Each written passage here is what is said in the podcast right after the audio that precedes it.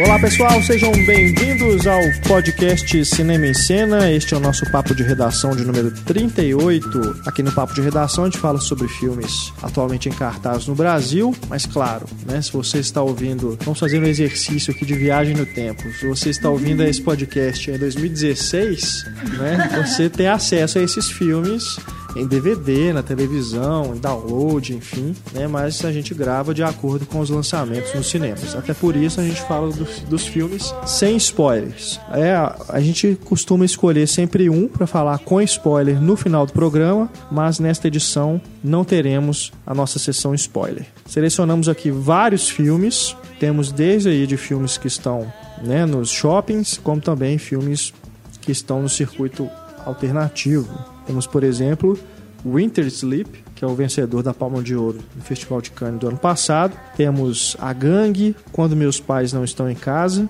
Temos filmes nacionais, Entre Abelhas e A Estrada 47. Filmes de ação norte-americanos, Franco Atirador, Noite Sem Fim e ainda produções indie. Cake, Uma Razão para Viver e Cala a Boca, Philip. Então temos um programa bem eclético, né, que abarca né, Ah, toda a, a diversidade de filmes que chegam ao circuito, né? Então esperamos que você goste do nosso bate-papo.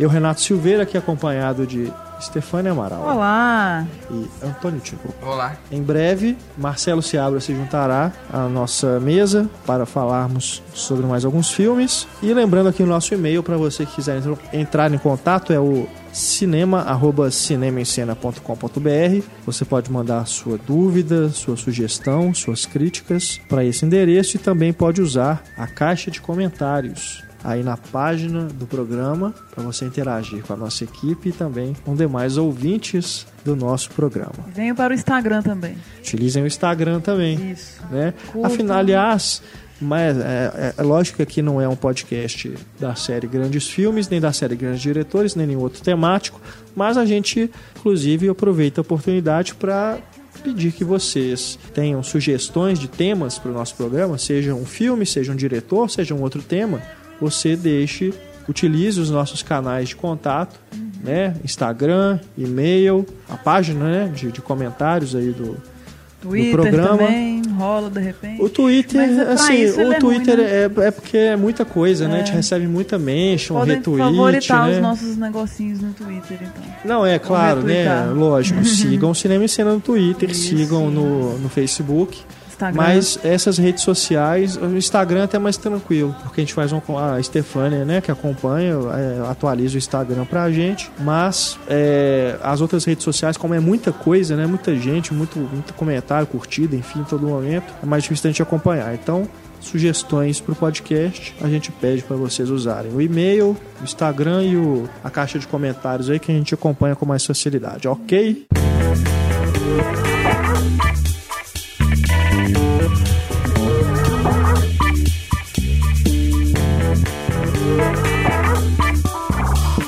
Começando então nosso bate-papo, nosso papo de redação, aproveitando, né, que o Festival de Cannes esse ano está chegando ao fim. Vocês acompanharam no Cinema em Cena a cobertura feita pelo Pablo pela primeira vez no Festival de Cannes. Temos vídeos, comentários que ele fez no Twitter, no site, enfim. Você pode, né, acompanhar aí a, a cobertura dele no Cinema em Cena. Aproveitando então, né, esse momento que estamos gravando o programa, ainda o, festival ainda não chegou ao fim aqui. é, hoje estamos numa quarta-feira, o programa vai ao ar à sexta, né, antes ainda da- do anúncio do vencedor. Mas vamos fazer aqui o nosso mini festival de Cannes, né, uma retrospectiva pelo menos de três filmes que foram premiados no festival do ano passado. Isso, aliás, está sendo muito incômodo, né? Os filmes que são premiados no Festival de Cannes chegam aqui ao Brasil, é lógico, passam no Festival do Rio, Mostra de São Paulo, mas chegam ao circuito comercial um ano depois, até mais. Quando chegam, né? Então temos, por exemplo, Winter Sleep, Sono de inverno aqui. Sono de inverno, Em alguns né? canais está traduzido assim.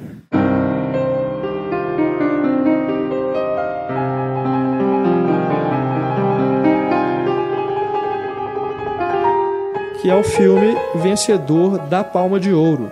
E teve uma distribuição muito pequena, né? muito restrita aqui no Brasil. esse filme que foi o grande vencedor do Festival de Cannes do ano passado. É o filme turco do Nuri Bilge Ceylan, que a gente já falou dele aqui ano passado, sobre Era Uma Vez na Anatólia, Excelente. que ganhou, foi o vice-campeão, né? É, o grande prêmio do júri. Grande prêmio do júri. E, e o filme anterior dele, Três Macacos, já tinha ganhado o prêmio de melhor direção. Então é um cineasta que é muito badalado lá no festival. Ele fez a escalada direitinho, né?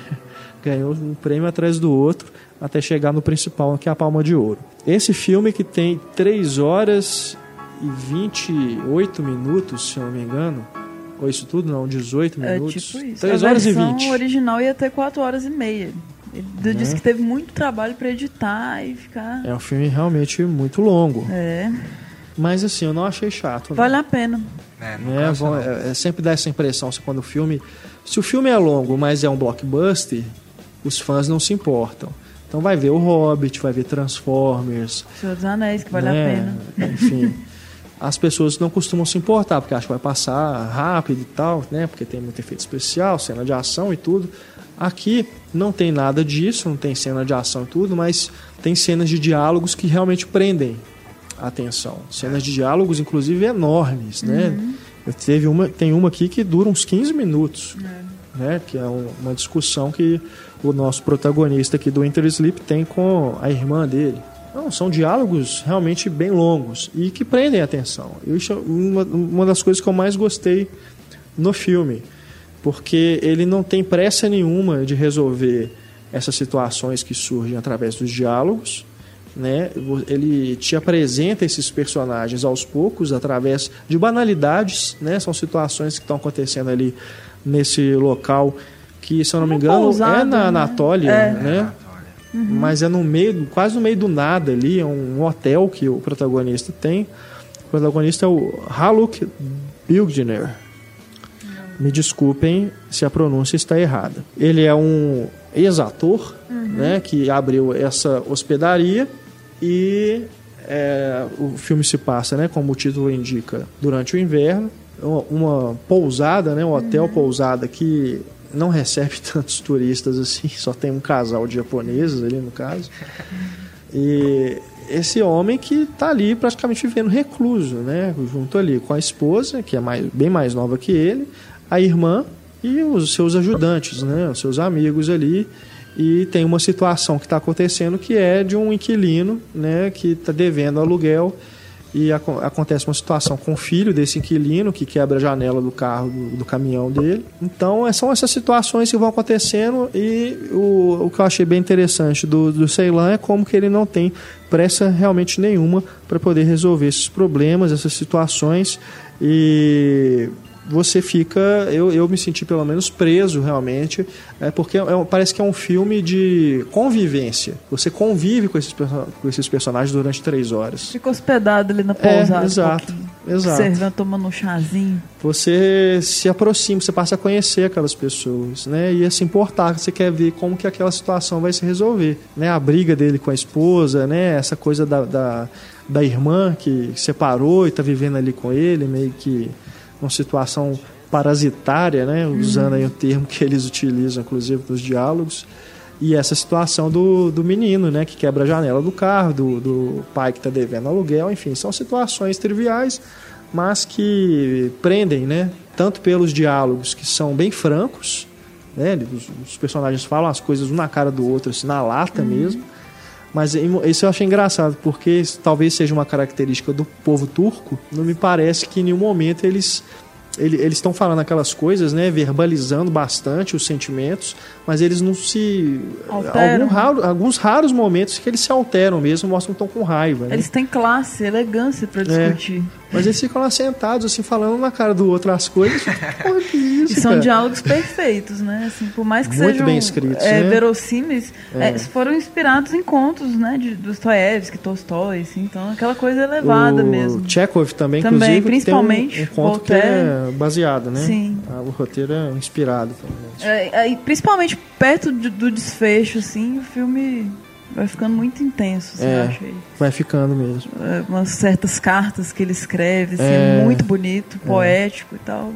É um filme bem contemplativo também, né? Sim, Bem sim. reflexivo. É, fotografia, Fotografia, Perfeito, né? Cada É fotograma ali deslumbrante, é né? uma pequena obra de É arte. uma pin- Parece realmente uma pintura, né? É. Tem um, um dos cartazes do, do filme é de fato uma pintura, né? E o filme inteiro parece, nessas partes, principalmente do lado de fora, né? Do Sim. hotel, parece uma pintura de tão, de tão bonito que é. É, ele utiliza a paisagem realmente a favor assim, do visual do filme. É realmente um filme muito bonito. é, do ponto de vista da fotografia, o, fotógrafo dele é o mesmo que fez os outros filmes do Ceylan, o Gokhan Tiriaki. E os três filmes dele né, são muito bonitos. Ele tem realmente assim, um, um estilo visual muito marcante, muito impactante. E a gente falou das cenas externas, mas as interiores também. Você percebe que tem um, um cuidado na composição, Composição, que é algo realmente assim de saltar aos olhos. Iluminação também. Não é. Quente, né? É, contrasta é, com... isso é incrível como que ele tem um controle sobre a luz. Que os dois, né? Não é só um, né? É o diretor em parceria com o seu diretor de fotografia. Mas eles realmente fazem um trabalho visual que é impressionante. O título original parece que a tradução seria como se fosse uma hibernação. E tem bastante a ver com isso mesmo, assim, né? Tipo, eles estão no É, inverno, o Winter se Sleep, entendendo né? e É. tal, e discutindo, É. e evoluindo, né? De certa forma, é a condição a que esse protagonista se colocou, né? Uhum.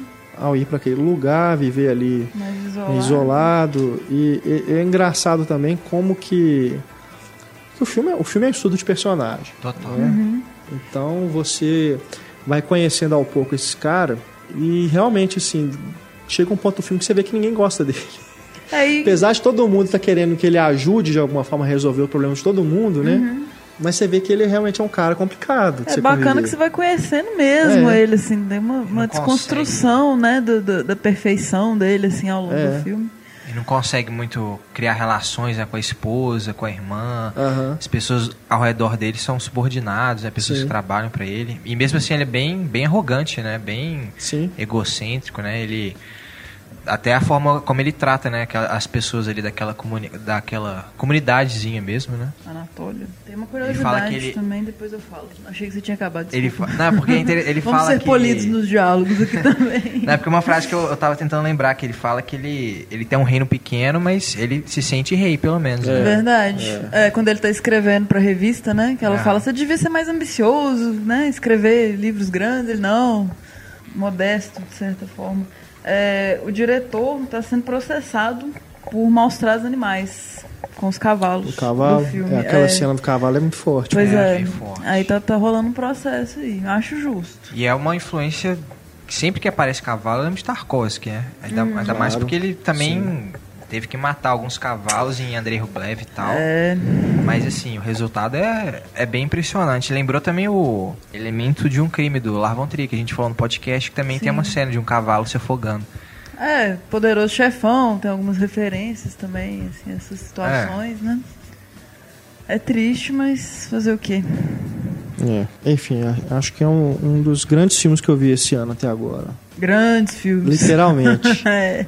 Literalmente. Tanto Acho que no ele podia sentido... ter editado só mais um pouquinho, você não acha não? Assim, você achou que tem alguma Ah, mas- coisa que ah, sobrou? mas- não, essas coisas eu não, eu não gosto nem de falar, porque é o Complicado, filme do né? cara, velho. Não- Quem sou eu pra dizer o que ele tem que cortar ou não, E entendeu? tantos diretores já foram podados nisso, né? Assim, que poderiam ter colocado cenas Não, é, e ué, foram isso- excluídas. é, acho que aí a palavra final realmente é dele, é isso que a gente tá vendo, né? Até pelos prêmios que ele já que tem que ganhou cortar, antes, se podia ser menor, não, não é o Teve caso. Essa liberdade, né, de fazer o tamanho que ele quisesse. Se bem que quatro horas e meia já não, não rolou, ele teve que, que é um- reduzir um pouquinho. É um desafio, mas é um desafio que vale a pena no final das contas, né? Sim, sem sombra de dúvida. Sem sombra de dúvida. Os atores, todos os atores estão muito bem. É. Não só o principal, né, o Haluk Bilgner, mas todos estão muito bem. A fotografia fantástica. Quase não tem música, né? É. Alguns momentos que toca uma música, Sutil mesmo. né? Mas é, acho que é uma música clássica. Não sei se é, se é trecho de alguma ópera, alguma sinfonia, ou se foi escrito, pro, composta para o filme. Perdi esse detalhe. Mas de toda forma, um filme que tem essa duração né, longa, né, mas eu acho que as pessoas não deveriam é, se deter de assistir a esse filme por causa de duração, não. Acho que é realmente uma experiência que vale a pena você ter no cinema. né? Você ter uma tela grande, você é, apreciar, contemplar, né? Como o Antônio bem colocou, essa esse filme que é realmente muito bonito e, e, te prende realmente, né? Os diálogos são realmente muito bons, muito bem feitos. Outro filme premiado no Festival de Cannes de 2014, esse vencedor do Grande Prêmio na Semana da Crítica. Esse é o oposto de Winter Sleep, porque se o Winter Sleep é, tem falas, né, durante três horas, diálogos durante nenhuma. três horas, esse aqui, apesar de ter diálogos, é um filme silencioso, que é A Gangue. Um filme que é falado em linguagem de sinais. Eu não sei se é Libras. Todas as linguagens de sinais é Libras? Não, né? não. né? Eu sou ignorante mesmo, é, tá? Me desculpem. Cada país tem uma linguagem. Tem a sua própria, própria linguagem, é, né? No caso, é a linguagem de sinais ucraniana. Ucraniana. ucraniana. Então, uma pessoa aqui no Brasil talvez hum. entenda só uma parte, sim, né? Mas a intenção do diretor é, é fazer com que todos entendam, né? Porque ele deixa, inclusive, no começo do filme uma inscrição e é. falando que não é necessário uhum comentário, é, diálogo, tradução, legenda, enfim. Voz em off. É, não é necessário para você entender o filme. Realmente não é. Esse filme que fala sobre um rapaz deficiente auditivo que vai surdo mudo, né? Não é só deficiente auditivo. Ele é matriculado numa escola e ali ele conhece um, um grupo de alunos e acaba se envolvendo nessa gangue do título que está envolvida com crimes e prostituição, enfim, é uma coisa realmente que vai para um lado muito sombrio da natureza humana. Trash. Esse filme dirigido por Miroslav Slabospitsky. Hã? Ah, é? Poxa. Acho que eu me saí bem agora. Vamos traduzir para linguagem de sinais aqui o nome dele. Vamos ref nos referir a ele como Miroslav. Miroslav. Né? E, e ele, inclusive... Primeiro, primeiro longa-metragem dele. Primeiro longa dele. Ele não sabe linguagem de sinais, ele contou com intérpretes para ver se estavam seguindo que eu tinha. o script. Porque eu achei interessante desse filme é que ele inverte o jogo pra gente que não, não sofre dessa deficiência. Então eu achei curioso ele colocar a gente nessa posição Sim. de acompanhar um filme de duas horas sem nenhum tipo de diálogo nesse sentido, né? É, é, falado, sem legenda, sem nada.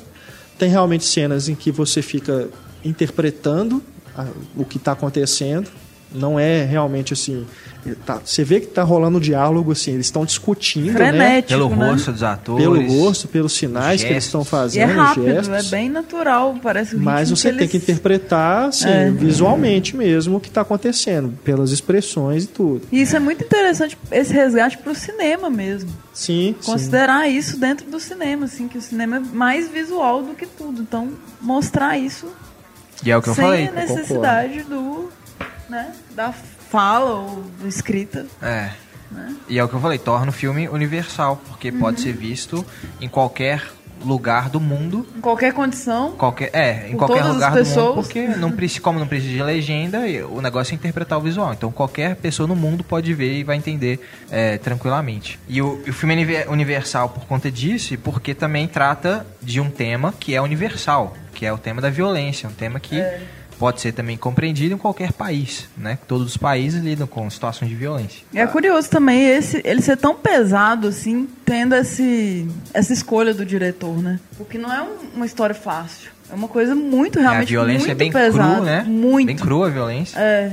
Não, realmente é. ele não poupa na, nas cenas pesadas. Né? É, nem todo mundo vai poder ver por causa da censura, inclusive, né? Tipo, você tem que ter a faixa etária adequada para ver o filme. É um filme realmente bem pesado. Uhum. E o fato da, o fato da gente também ser obrigado a, a interpretar o que a gente está vendo é uma coisa que realmente obriga a, a compreender esse, esse, esse grupo social, né? Que nem é tão uma gangue em si, né? O título em inglês é a tribo. É. Seria a tradução uhum. seria a tribo, né? Como se fosse realmente uma tribo que a gente está conhecendo esse universo dos jovens que estão envolvidos com atividades criminosas e isso obriga a gente também a entender esse lado deles, assim. E não impor essa limitação, né? Por que não eu posso ser um criminoso? Porque eu tenho essa diferença. É. Né? Então é bem legal. E aí, por isso, a, a escola é apenas um pretexto enorme para falar de uma situação muito maior, né? Fala a situação de vários países que lidam com violência e da Ucrânia que está passando por vários momentos violentos também, né? Essa disputa dos separatistas contra é nacionalistas e tal É, tem, tá- então tem muito um subtexto político ali na, nessa trama, né? A escola, tanto que os adultos não- quase não aparecem, os alunos não aparecem tendo. Não tem várias cenas deles em salas de aula ou fazendo atividades curriculares, né? fazendo dever de casa. Parece que a escola é totalmente esquecida. Você foca realmente na atividade dos jovens apenas. É. Agora conte-nos, Renato. Não, não. Eu, eu acho que é, é, tem, é, tem esse, esse valor, né? Inclusive da, do ineditismo da coisa, de ser um filme todo. Fala. Não sei se, se é bem se é ineditismo, mas pelo menos Eu acho que um é o fator primeiro. de estranheza. Exclusivamente assim, eu, eu, acho eu não que vou, foi. eu, eu quero evitar acha, porque né? eu, eu desconheço realmente É. alguma outra produção, mas eu não duvido que exista. Às vezes teve um curta num país É. remoto que o MDB não colocou e Não, a até mesmo vai saber. longa, né? Mas eu realmente assim, eu desconheço, né? É. Outro filme que seja é, todo falado é, em linguagem de sinais como esse. Mas eu acho que ele tem esse valor, inclusive de dar esse espaço, né, para que os surdos mudos sejam protagonistas de um filme dessa forma, né? Mas eu acho que seria uma atitude bem mais nobre se o filme mostrasse mais o quanto que essa deficiência não diminui aquelas pessoas. Pelo contrário, é, é um, a deficiência auditiva ou de fala ou de qualquer tipo de deficiência, ela engrandece as pessoas, né? Porque as pessoas que têm esse tipo de sofrem esse tipo de problema, passam por esse tipo de problema, elas têm que ter se superar, né? Muito mais do que a gente que não que é são, é sadio, não tem, né, nenhum tipo de, de limitação, né, como essas pessoas têm. E o que eu não gostei realmente assim do filme é como ele utiliza essa condição dessas pessoas para justificar o choque nas cenas violentas, principalmente as que acontecem dentro do dormitório. É, não vou entrar em spoiler, né, mas quem assistiu ao filme acho que está entendendo o que eu estou dizendo. Ele usa o fato das pessoas ali não escutarem, não falarem, para poder justificar momentos de brutalidade extrema. Eu realmente assim não gostei, não gostei da forma como isso foi utilizado a favor desse aspecto dramático. É... E assim, acho que tá, o diretor, ok, é, mas é, ele já começa a cair nesse, num, tipo de, de, de estilo que se tornou muito comum ali no leste europeu, né, nos filmes romenos, poloneses, tudo essa coisa do rigor formal, é, de usar um plano sequência, uma câmera mais estática e tudo. É, eu não sei, algo me, me, me parece assim que não tem realmente muito assim a, a se destacar além desse fato da estranheza de ser um filme que não tem os diálogos. Me pareceu quase quase um gimmick de tipo vamos chamar a atenção por ser um filme dessa forma. Não sei, são coisas que problematizaram a experiência pra mim. Porque assim, é como se, se fosse um detalhe eles serem assim dentro do filme. Aí eu não achei que diminui por isso, assim. Porque a- as coisas se passam Não, e é um É, mundo muito próprio. pod- poderiam ser pessoas que falam. E parece que elas não se escutam. vitimizam por isso, assim, elas estão vivendo Né? naquele mundo e é ok. Sim. É, ué. E vão passar por coisas cabulosas igual a gente. Não Pois vão é. ser poupadas de nada por causa disso. Mas tem, tem, tem, tem uma cena, inclusive, assim, que é- acho que é a cena mais brutal do filme, não vou dizer o que é também, mas é uma- acho que é a cena mais brutal Tem vários. que tem ali, que, sabe, me pareceu assim, um choque pelo choque, não sei. É. Vamos fazer uma, uma cena, né, que vai deixar as pessoas, né, perturbadas, incomodadas e tal. Eu fiquei Mas é algo filme importante inteiro. de se, de se tratar. Se for a, a cena que eu estou pensando também. Depois a gente discute off É, aqui. da menina. Eu vou, eu vou usar aqui essa linguagem de sinais É, tipo, pra falar o que que é. ah, beleza, É com a entendi, menina. Entendi. É. É a cena com a menina. É um cho é bastante chocante, mas é um, um problema seríssimo, que é pouquíssimo discutido, Aham. que assim, enfrenta uma, um conservadorismo ex- extremo. Mas já foi discutido num filme muito é melhor. quatro semanas, Quatro meses, meses, tananana. três semanas, Com certeza. dois dias. Né? E mais chocante ainda, eu acho. Nossa. É, eu acho que os dois são chocantes, os dois são importantes para problematizar esse problema aí que tá. A gente já falou o que, que, É, não tem como né? mais, já era. verdade, É. fala do filme, né? É. Inclusive, ele ser mudo, entre aspas, porque ele tem som ambiente, ele não é mudo. Você escuta Não, é- tipo a mãozinha É batendo, igual, assim. É, você escuta. é Você igual o escuta Wally. se alguma coisa mexer, porta. É igual a tal. primeira metade de Wally, a animação da Pixar. Uhum. Né? Não tem diálogos que a gente está entendendo, porque são só os robozinhos falando um com o outro também. Uhum. através dos, dos bips, né? Mas tem diálogo, não é um filme sem diálogo. É, Né? A mesma coisa aqui. O filme tem muito diálogo. é, é uma conversa. Só que a gente não entende porque a gente não compreende a linguagem de sinais que Inclusive eles estão nos utilizando. créditos, ser silencioso também é bem cru, é bem. Eu achei bem impactante isso. Assim. Que é lógico Não, que é porque seria. assim, é, eu acho bacana porque além de não ter os diálogos, os sons ambientes também são muito poucos. Uhum. É. A maioria das cenas se passa em locais que você não está escutando muita coisa acontecendo, não. Né? Mesmo que seja cena externa. Até pelo que eles estão fazendo e os horários, né? É. Estão mais isolados É, ali, é um crime, sim. afinal, né? Mas é, acho que é importante assistir. Até por esse incômodo mesmo. Não, claro. Né? Eu né? acho Pra ter esse bem-vindo. incômodo. A discussão é bem-vinda. Uhum. É. Gostei do- dos atores, eu gostei da menina. A É Yana fantástico. Nokikova. É a Fantástico. loirinha, né? Ela realmente, ó, dos atores, é o que eu gostei mais. E todos são realmente. Mas todos os atores são, estão bem, bem, estão bem, fazendo atuações bem fortes, né? Todos estão muito bem.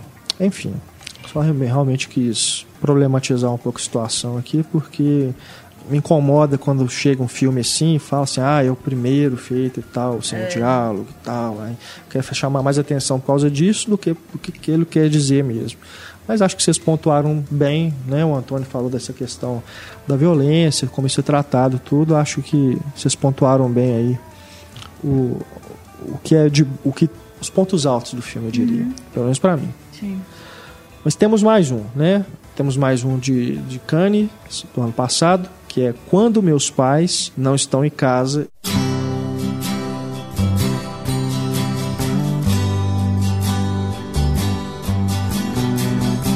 Esse que venceu a Câmara de Ouro, Câmara de Ouro, que é um prêmio dedicado a jovens diretores. É, né? é, Diretores estão em seu é. primeiro ou segundo, segundo longa. E Lolo, né? Ilo, Título original. Ilo, Ilo, Ilo, na verdade. Ilo, Ilo? Ilo, Ilo, é, que é uma cidade. Ilo- Ilo. Nome de uma cidade. É, eu, eu, tô, eu tô querendo muito ver esse também, mas ainda não tive a oportunidade. Mas o Antônio viu, conta pra gente. É um belo filme, é o do diretor Anthony Chen. É um filme Ele- japonês? Não, é um filme Chinês? da Singapura. Singapura. Singapura. Singaporense? Singaporês. Não sei. Singapura. A história é, ela se passa ali na década de 90. Que poderia, só, só complementando, cara poderia ser de qualquer nacionalidade, só por causa do sobrenome eu tô pressupondo que o cara é, é asiático, né?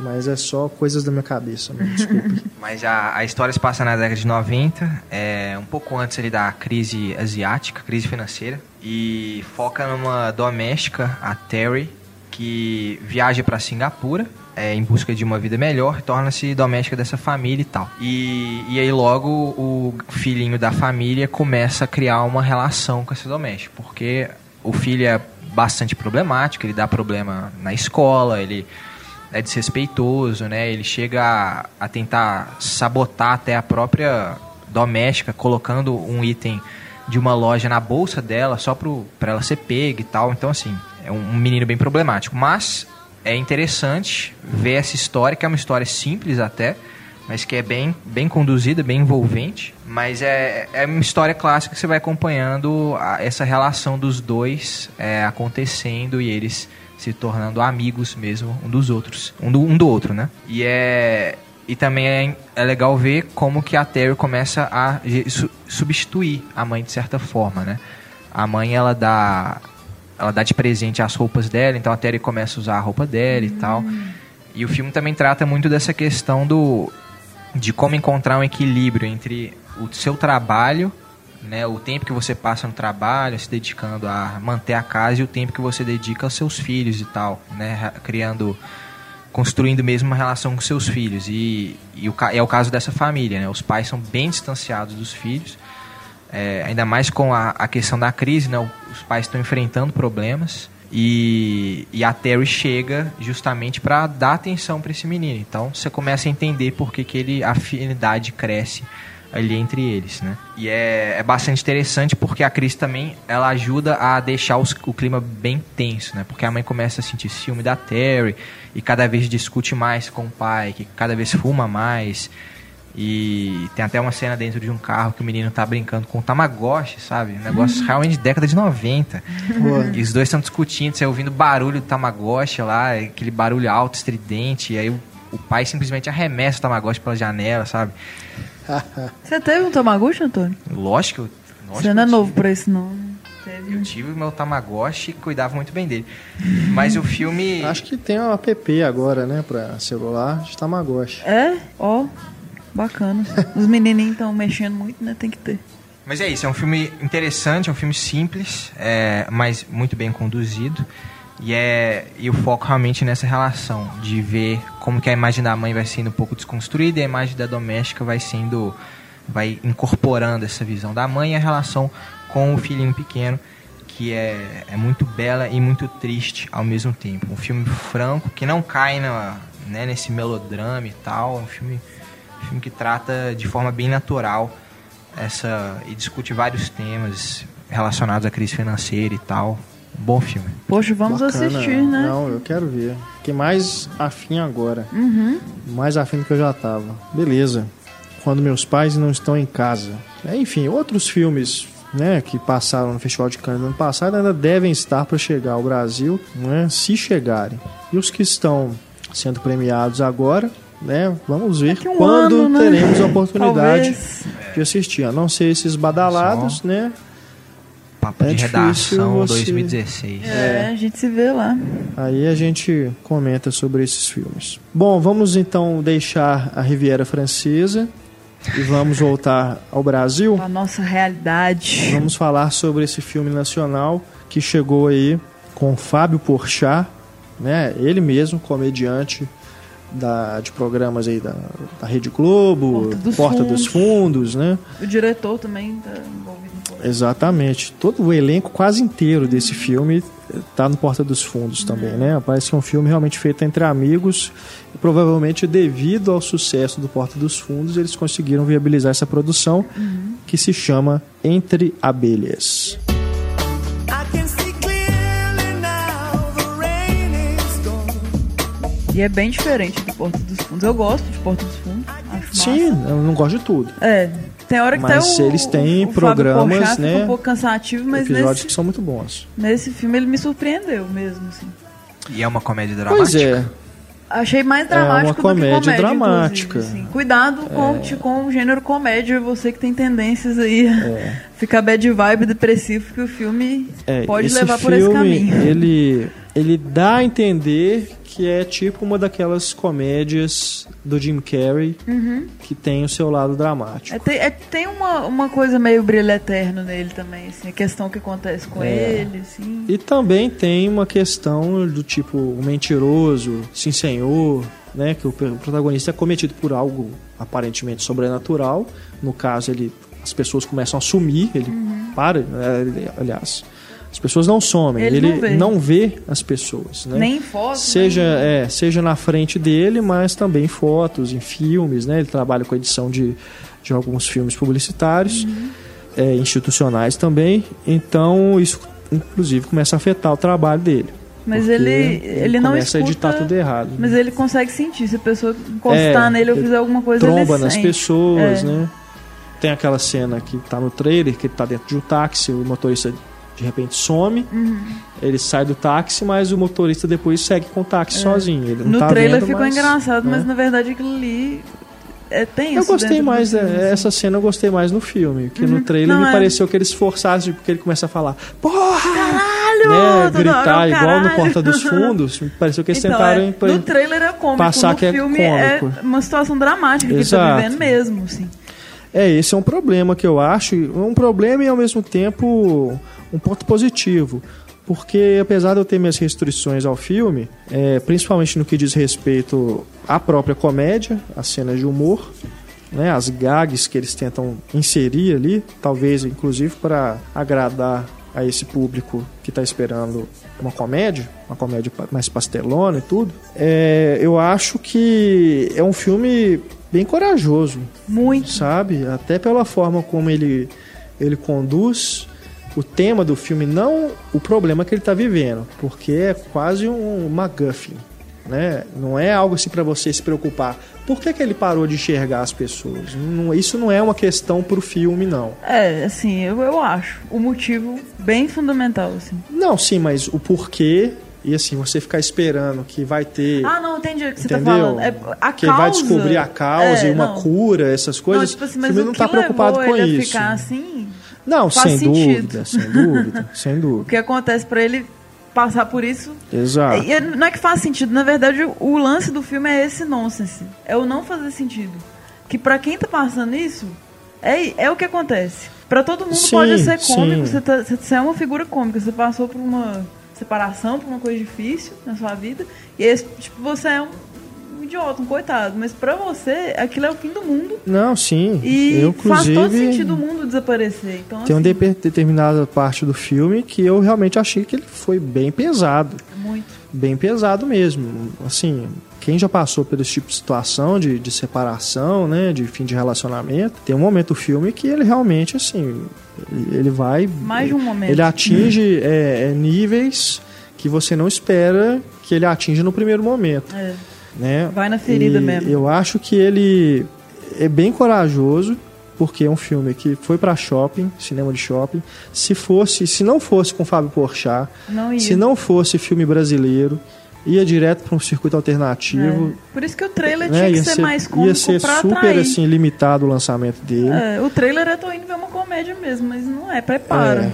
É. Então, eu acho que ele tem seu valor por isso, por Uhum. mostrar, inclusive para as pessoas que estão envolvidas, né, o pessoal do Porta dos Fundos, né, o diretor é o Ian SBF, né, esse sobrenome estranho, que é, que é realmente a sigla do sobrenome dele, Uhum. que um- é um- realmente um sobrenome complicado de pronunciar. Ele deve ter alguma descendência que eu não sei de onde que é, mas são sobrenomes estrangeiros. Então, eu, eu achei bem assim, muito válido. Muito válido mesmo. E fiquei feliz que esse filme tenha chegado ao- a um circuito maior. Né? É, só não sei se ele vai É, conseguir fazer outro. Complicado é o público Porque eu acho que ele também. não, assim, apesar de ele ter obtido uma bilheteria até razoável, ele não foi sucesso, não. Né? Acho que é. talvez se eles estivessem esperando aí, se fosse uma comédia besterol com Fábio Porchat, e realmente ia lucrar, mas assim, o o, pessoal acho que o tá... boca a boca do filme não foi muito bom pra ele, não. Porque eu ouvi teve uma várias sustentação. pessoas na sala de cinema, várias, até parece, foi tipo três gatos pingados assim, na, na sala de cinema que eu fui, infelizmente, porque eu tava esperando uma, cena- uma sala mais lotada. O pessoal ficou revoltado, assim, não entendi. É, sim. Você sai do filme assim, o que, que aconteceu? Assim.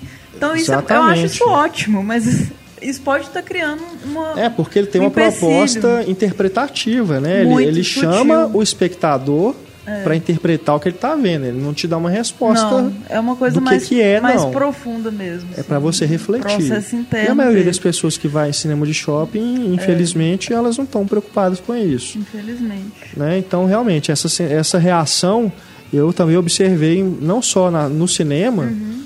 Mas assim, internet, amigos que viram o filme vieram perguntar, você entendeu o filme? Sabe? Esse tipo de É. coisa. Então eu até estranhei, né? Porque ainda não tinha visto, quando me falasse, você entendeu o filme, eu até estranhei. Assim, tem algo aí que não estava batendo. Né? Uhum. Mas realmente, depois que eu vi, eu entendi que é realmente uma proposta do filme isso e não tá pegando aí com o público que tá esperando outra coisa. Eu achei Agora- o humor bem colocado, assim. Eu achei que foi o que me salvou, achou? inclusive. Porque senão o filme seria muito pesado pra mim. Pois é, mas por exemplo, aquela gag do, pizza, do funcionário da, pizza- pizzaria. Eu achei ótimo. Eu achei aquilo tão Eu besta achei e vai repetindo aquilo. Eu achei engraçado de verdade. Vai insistindo na mesma piada. Não, não achei o humor insistente, achei bem colocado mesmo. Tipo, a, a- o que a namorada dele, a ex, faz também. Não, assim, no, no cinema tava teatrinho. todo mundo rindo muito daquilo. É, Mas eu, eu realmente não Eu achei, achei graça que o filme precisa disso, assim, desses momentos de alívio cômico mesmo, Não, porque precisa. não é uma eu comédia, só ele acho que ele alívios cômicos pode... Podia ter feito um humor mais... Não, ainda mais, tipo, se perto dessas comédias que a gente vê de, de Globo Filmes, eu achei até muito requintado o humor. Não. Perto de qualquer Que coisa que você vê de comédia mesmo da Globo, você fala, velho, que coisa babaca. Eu não achei um humor babaca. Que isso? Eu achei um e o personagem do, do Marcos Veras? Não, o amigo dele? É, o amigo é. dele é um escroto. O amigo dele não Pois é engraçado. as piadas dele são amigo todas dele piadas é o, de latrina. É o lado machista do filme. assim. Inclusive, Total. o pessoal tá, tá revoltado por isso também, assim. Mas não é pra você gostar dele. Ele é um cara pra você ter É, nojo. sim. Né? Os comentários que ele faz e tal. Aquele cara realmente foi o que é. incomoda no filme. É isso que eu tô dizendo. Ele é usado também como alívio cômico, Ah, entendeu? não, eu não achei não. Pois é, porque por Não, isso. não, não. Não, eu entendi que É. você não achou, Aham. mas o objetivo Nossa, dele no não. roteiro é ser um alívio cômico também, Não, é ser um é. personagem engraçado. Não, Por ele isso que eu tô dizendo. terrível. É um humor de latrina, entendeu? Que ele usa nesses momentos. É, eu gosto do cara da pizzaria. O amigo dele é escroto, é pra você ter raiva é. mesmo. E é o que, assim, na verdade, é interessante colocar aquele papel também, por mais que tenha sido exagerado, do cara babaca, do amigo machista que vai levar o cara pro mau caminho, porque é o que acontece. É a realidade. Tem um monte de gente, de caras machistas, escroto, que fala mal de mulher. Então, assim, isso, a gente não vai fugir disso. E eu acho que não é uma, uma, uma coisa partidária do filme, assim, é, ele tá só mostrando o que rola. Então achei o filme sincero mesmo, muito bom, muito corajoso, igual você falou, e indico demais. Entre Abelhas, assim, tá no meu coração. Eu acho que é uma ideia boa e eu posso apostar que vai ser vendida para uma refilmagem americana. Será? Eu posso apostar. Posso apostar. Ó, Igual Dois Coelhos foi, né? Dois Coelhos ele foi vendido para ser refilmado nos Estados Unidos, mas acho que tá parado. Pelo menos eu não tive mais notícias. é. Mas esse também tem potencial para isso. Se eles que tiverem arrumarem um bom agente lá nos Estados Unidos, consegue vender fácil esse roteiro para ser refilmado. E acho que inclusive pode melhorar, que pode Ah, ter um potencial, tem um potencial que pode ser mais bem explorado é, assim, o- numa segunda chance, O né? Porchat tá, como o Pablo escreveu, assim, ele tá transmitindo a tristeza muito bem, assim. É, me Tá surpreendeu. intensa a, a atuação dele, de verdade, assim. Muito bom. É, A Irene nesse também, a mãe ponto- dele, tá muito bem. Nesse ponto, o Porchat, ele me lembra realmente o Jim Carrey Uhum, quando faz o, é, o drama. Papel, papéis dramáticos. né? Ele Jim Carrey. consegue transitar entre os dois estilos de, de atuação, né? No próprio filme, inclusive. Nessa situação, por exemplo, do táxi, que ele Uhum. começa a ter uma coisa mais física, né? De humor físico ali. Mas, ao mesmo tempo, ele consegue transitar para o drama é, sem ficar esquisito, né? É, Ele não tenta ser engraçado ali. Tipo, ele é porque ele é engraçado. Mas consegue passar totalmente a tristeza do personagem. Muito bom. Não, é bacana. É, foi um filme do cinema nacional até agora, aqui esse ano, um dos que eu Uhum. achei mais interessantes, pelo menos. Eu tô entre ele e o Ponte Aérea.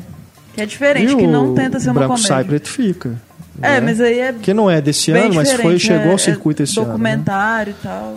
Mas é um grande É um filme. destaque também. também, com certeza. Marcelo Seabra Opa. adentrando os nossos estúdios para falarmos sobre mais um filme brasileiro, A Estrada 47.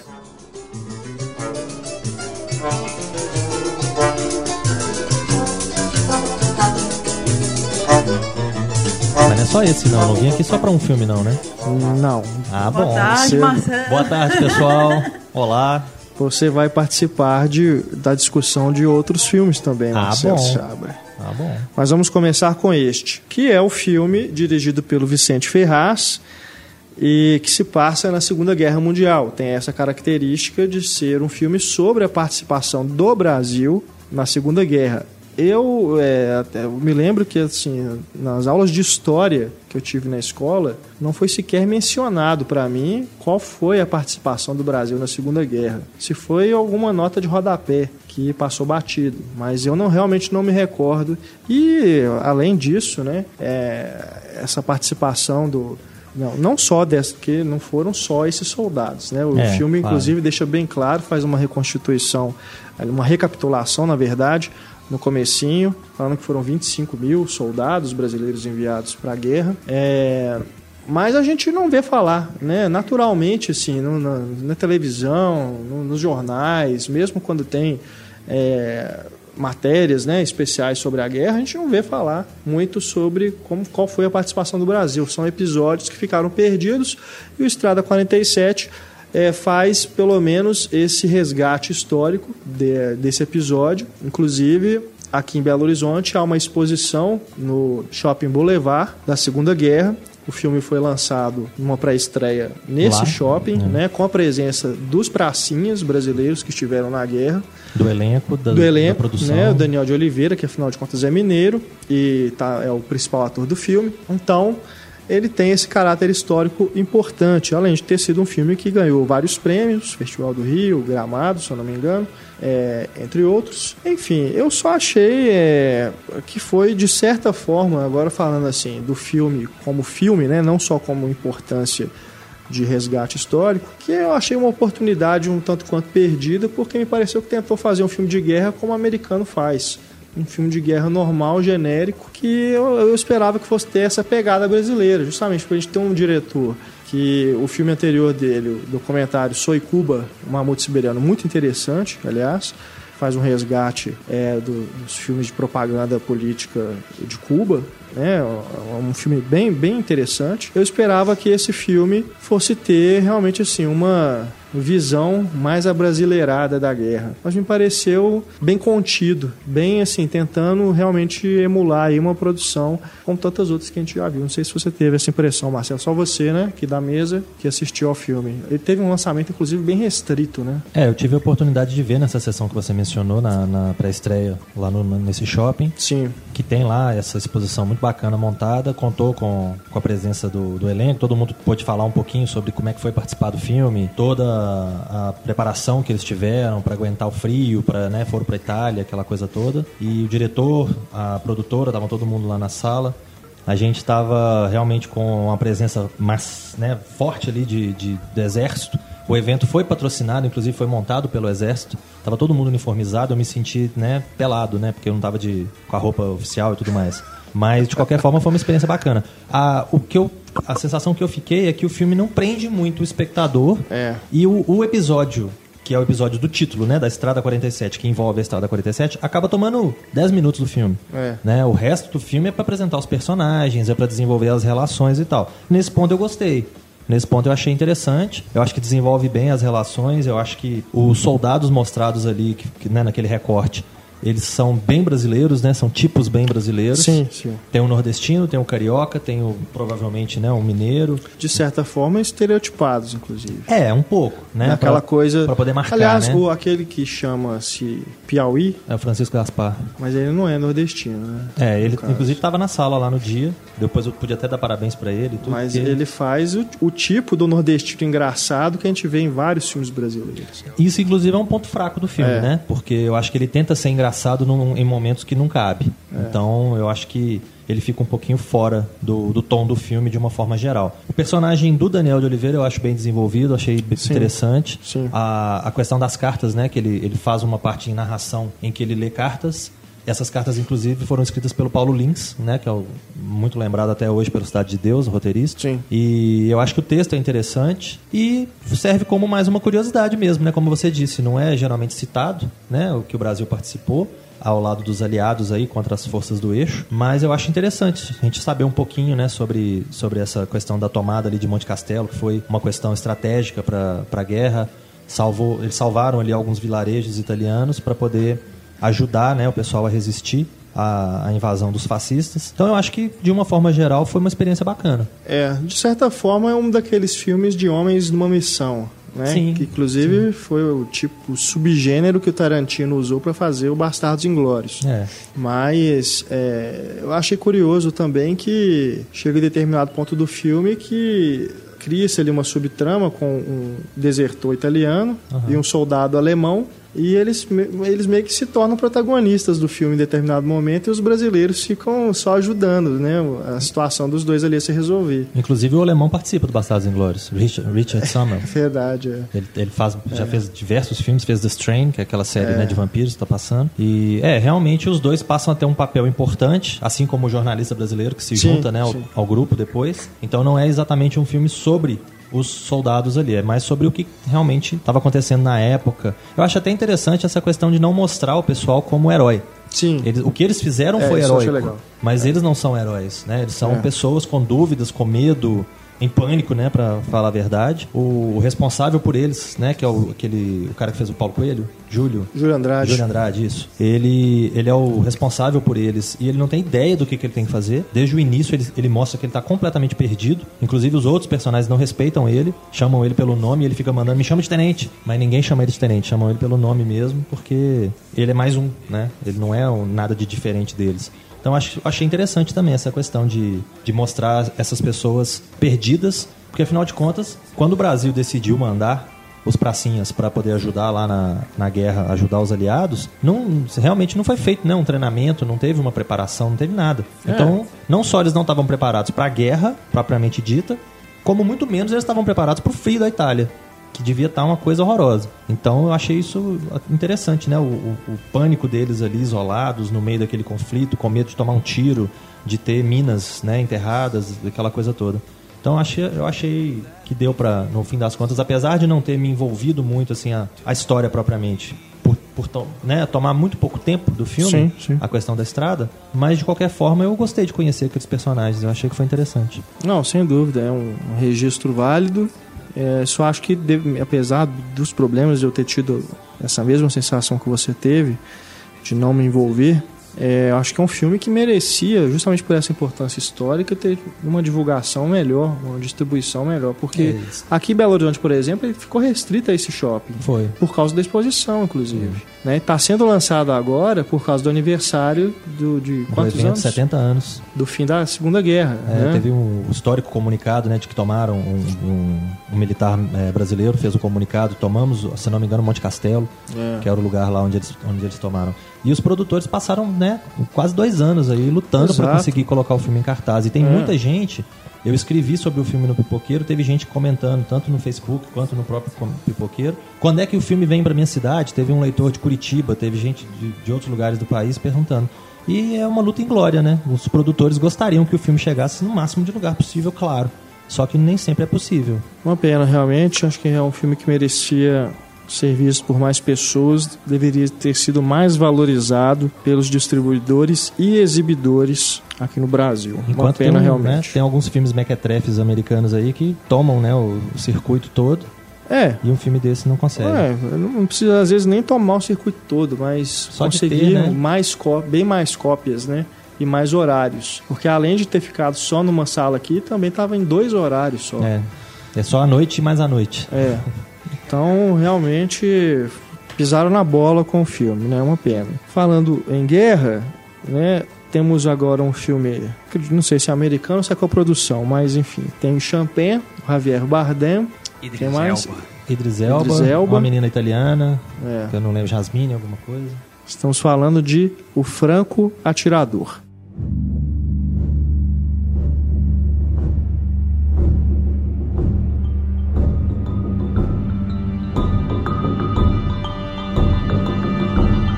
Falando em filmes mequetrefes que conseguem mais salas, né? Não é? Então temos aí essa produção É. duvidosa, dirigida pelo padrinho da, da terceira idade de ação, né? Que é o Pierre Morel, que dirigiu Pierre Morel fez Busca Implacável. Busca Implacável, Dupla Implacável. Dupla Implaca- Implacável também, é. E esse agora, né? Ele fez algum outro depois? Ah, O primeiro filme dele é legal, o Distrito B13, né? B13, é, foi, foi que refilmado, é a inclusive. produção né? da do Luc Besson, né? O Pierre Morel é um dos Dos afilhados é, do, do, do Luc Besson. paus mandados, né?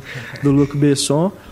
O esse filme é aquele do parkour, né? É, Que eles vão num prédio lá, no foi refilmado, inclusive, com, Foi... com Paul Walker, eu acho. Isso, isso. O refilmagem eu não vi, mas o, esse original eu acho bem... Acho que ninguém viu. Bem bacaninha. é do tipo daquele Operação Invasão, só que em vez de ter tiro, tem parkour. É. E ao invés de ser bom, é ruim. E aí depois ele fez o Busca Implacável, o Duplo Implacável, eu acho que tem mais um que ficou perdido aí no meio, mas enfim. Aí ele fez agora esse Franco Atirador, que tem o Champagne como um dos roteiristas. É, exato. O Pete, Pete Travis, né, que é o, diretor do, do ponto de vista, diretor do Dread, que é fantástico. O Dread dele, né, com o Cal Urban, é muito bom. Mas aí ele foi se meter a escrever esse trem. É baseado num livro, inclusive, francês, Jean, Jean-Pierre Manchette, se eu não me engano, o nome do autor, que é um autor tradicional na França de, de histórias policiais e desse tipo de, de gênero de espionagem e tudo. Mas ele fica, a gente sempre fica com uma sensação de um sub Robert Ludlum, um sub grande escritor assim, Tom Clancy, né? Pega esses, esses figurões, fica sempre parecendo que é um subproduto. Ainda mais pela forma como o filme é feito, né? Pelas surpresas que não são surpresas, né? Por tudo que acontece ao longo do filme. O filme é um sub busca implacável também? Ele, ele tenta muito, né? Ele tenta claramente ser o início de alguma coisa, porque afinal de contas ele é baseado num livro de um autor que tem outros, se eu não me engano, outros oito livros, ou são oito no total. E- é, Esse mais sete. Então teria ainda a possibilidade de fazer uma série mais longa. E aí, ah, óbvio que né, seria o caso de utilizar o personagem do Champagne, como foi o caso do Liam né? Que entrou por essa onda aí e não saiu mais, né? Ou então vai e volta. É, já fez outras variações do Busca Implacável, né? É, e, o, e aí veio, né? Depois disso veio. Inclusive um que a gente vai falar É, hoje. isso que, isso que eu ia Mas falar. daqui a pouco a gente fala sobre ele. Liam Neeson tá em todas, né? Mas esse filme realmente ele é muito fraco. Ele, ele tenta passar um ar de complexidade no roteiro É, dele pra tentar disfarçar que não tem nada ali. Que não, Começa ali com uma trama meio política ali no Congo, né? É, o Champagne é contratado para poder executar um político. É, acontece um, né, e um ele acaba se assassinato. separando da, da esposa, né? É, esposa não, namorada, da noiva, namorada. sei lá. Acontece um assassinato, ele tem que ficar na geladeira um tempo para as coisas esfriarem. É. E aí ele tem uma crise de consciência. E aí acaba que, para ficar no clichê dos cartazes, o passado volta a atormentá-lo. É. Né? Ou qualquer coisa nesse sentido. Falar em passado, eu gosto, eu gosto de imaginar esse filme como uma continuação de picardias estudantis. Já pensou? Porque o Champagne, ele, ele faz um surfista loucão nesse filme, né? O, Piccoli. é o Spicoli. Spicoli, É, é, isso. que pede a pizza lá Não, dentro fantástico. da sala. Esse filme é genial. Ele Esse usa o é dinheiro que ele ganha pra fazer um show É. do Pearl Jam em casa. É genial esse filme. Pearl Jam? Eu nem lembro se era Pearl Jam, mas era uma banda bacana. E no começo desse filme ele aparece surfando, né? Então eu fiquei imaginando, imagina se, ele, se o Spicoli se transforma num matador de aluguel. Se fosse uma comédia, podia dar certo, de repente. Podia. É, seria mais Picardias interessante. Se ele fosse um pouquinho mais engraçado, porque estúpido já tá É. tranquilo, mas podia ser um pouquinho mais engraçado. Mas eu tive essa impressão mesmo, que esse franco-atirador, que ainda né, o distribuidor brasileiro ainda faz esse desfavor de usar Essa o mesmo nome né? né, de um clássico do Michael Cimino, que não tem nada a ver, tá, gente? Não tem nada a É, ver a gente mesmo. olha e a gente pensa, será que é um remake? Será que é alguma coisa? É, Quem- eu, quem inclusive, gostaria muito de estar falando sobre o Franco Atirador original. Que Vamos também não se chama russa? Franco Atirador, né? The Deer Hunter. Caçador The Deer de Hunter. Esse é The Gunman. Tipo, É, ainda é que- pior ainda. Ele leva a, a, a trama pra Barcelona para poder dar uma explorada na cidade. Né? Então mostra ali os elementos de Gaudí, mostra é, questão de torada, mostra alguns, algumas coisas bem específicas de Barcelona. E acaba que você fica com a sensação de que se fosse um filme sobre Barcelona, teria sido mais legal. Pra quê? Dinheiro melhor investido. Vamos conhecer as ruas de Barcelona. Aí é só ver Vicky e Cristina Barcelona que tem o Javier Bardem. Exato. Pronto. né? Já tá resolvido o problema, né? E o Idris Elba, que eu sou super fã desde The Wire, ele tá rapidão no filme, né? É, ele fala oi, depois ele fala tchau. Uma pena. É É mais assim, ou até menos a hora que ele surge no filme é até uma coisa intrigante, você sabe quem que é esse cara, né? O que, que ele quer. Mas depois é rápido mesmo. cai na mesmice como todo o resto do filme. É. E aí, tchau. Eu achei o, o Achei esforço. uma pena. Eu achei o esforço É, do Champagne pena. interessante em, em cena, assim. Ele demonstra que ele tá. que ele comprou o negócio. né? Não, o, o tempo que ele ficou parado, ele, ele fez o Caça aos Gangsters, depois ele fez uma participação Que é pequena no horrível. Walter Eu Mitty. Eu não gosto também, não. Eu achei extremamente desperdiçado. Eu achei massa. Foi todo um esforço desperdiçado. É bobinho, mas é O bom. Walter Mitty, que é outra bobagem, que ele faz uma participação, É. né? Como explorador lá, fotógrafo e tal. E É. nesse tempo ele ficou sumido. Ele tem uns dois anos aí que ele não fazia nada direito. Eu imagino que ele estava só na academia.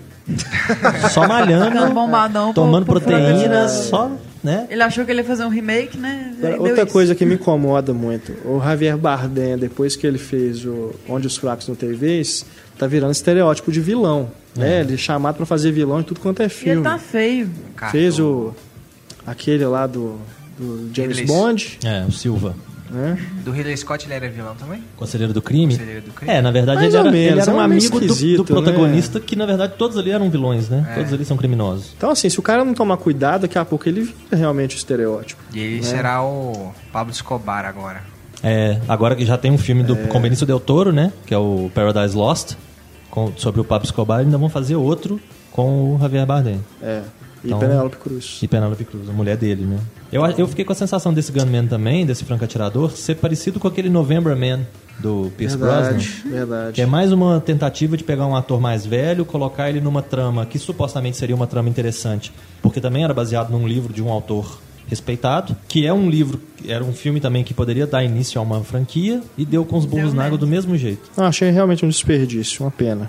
É, esse Na boa, pra passar batido mesmo, né? Daqueles filmes que enganam realmente. Aquele elenco e tudo, né? Champagne, Tirador, né? Matador de aluguel e tal, Javier Bardem, bababá. Ok, Mas, né, o filme mesmo não é muito bom, não. E até mesmo, assim, em termos de direção das cenas de ação, é bem genérico, né? Bem Aquela, né? aquela coisa de cortar rápido e tal. E tem ainda aquele negócio que é um clichê máximo, que é vamos acabar com as nossas balas, porque a hora que acabarem as nossas balas, a gente tem que partir pra faca. Aí a coisa vai ficar emocionante. Então todas É. as cenas que começam com tiro, mostra o personagem olhando pro pente, falando, ó, meu pente está vazio. Aí ele tira a faca da cintura Oh, e vai pra cima do outro. Então toda hora tinha, tem que rolar uma porrada, tem que... Não, e aí você... Você fica olhando e falando, ah, beleza, quem morrer ali pra mim tá bom.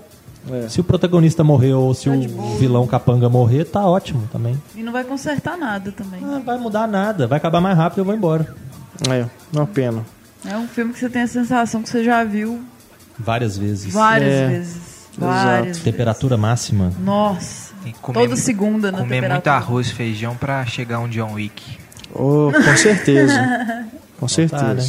É porque não tem cachorro. Se tivesse um cachorro, talvez Teria uma motivação. tinha ficado mais nervoso, tinha dado mais certo. Agora sim, Noite Sem Fim.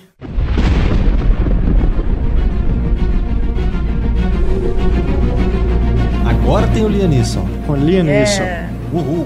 Esse filme, como a gente disse, é uma variação realmente do Busca Implacável. Só que em vez de uma menina, é um menino que tem que proteger, que é, o um- Joe Kinnaman, O menino que era o Robocop, né? o Robocop.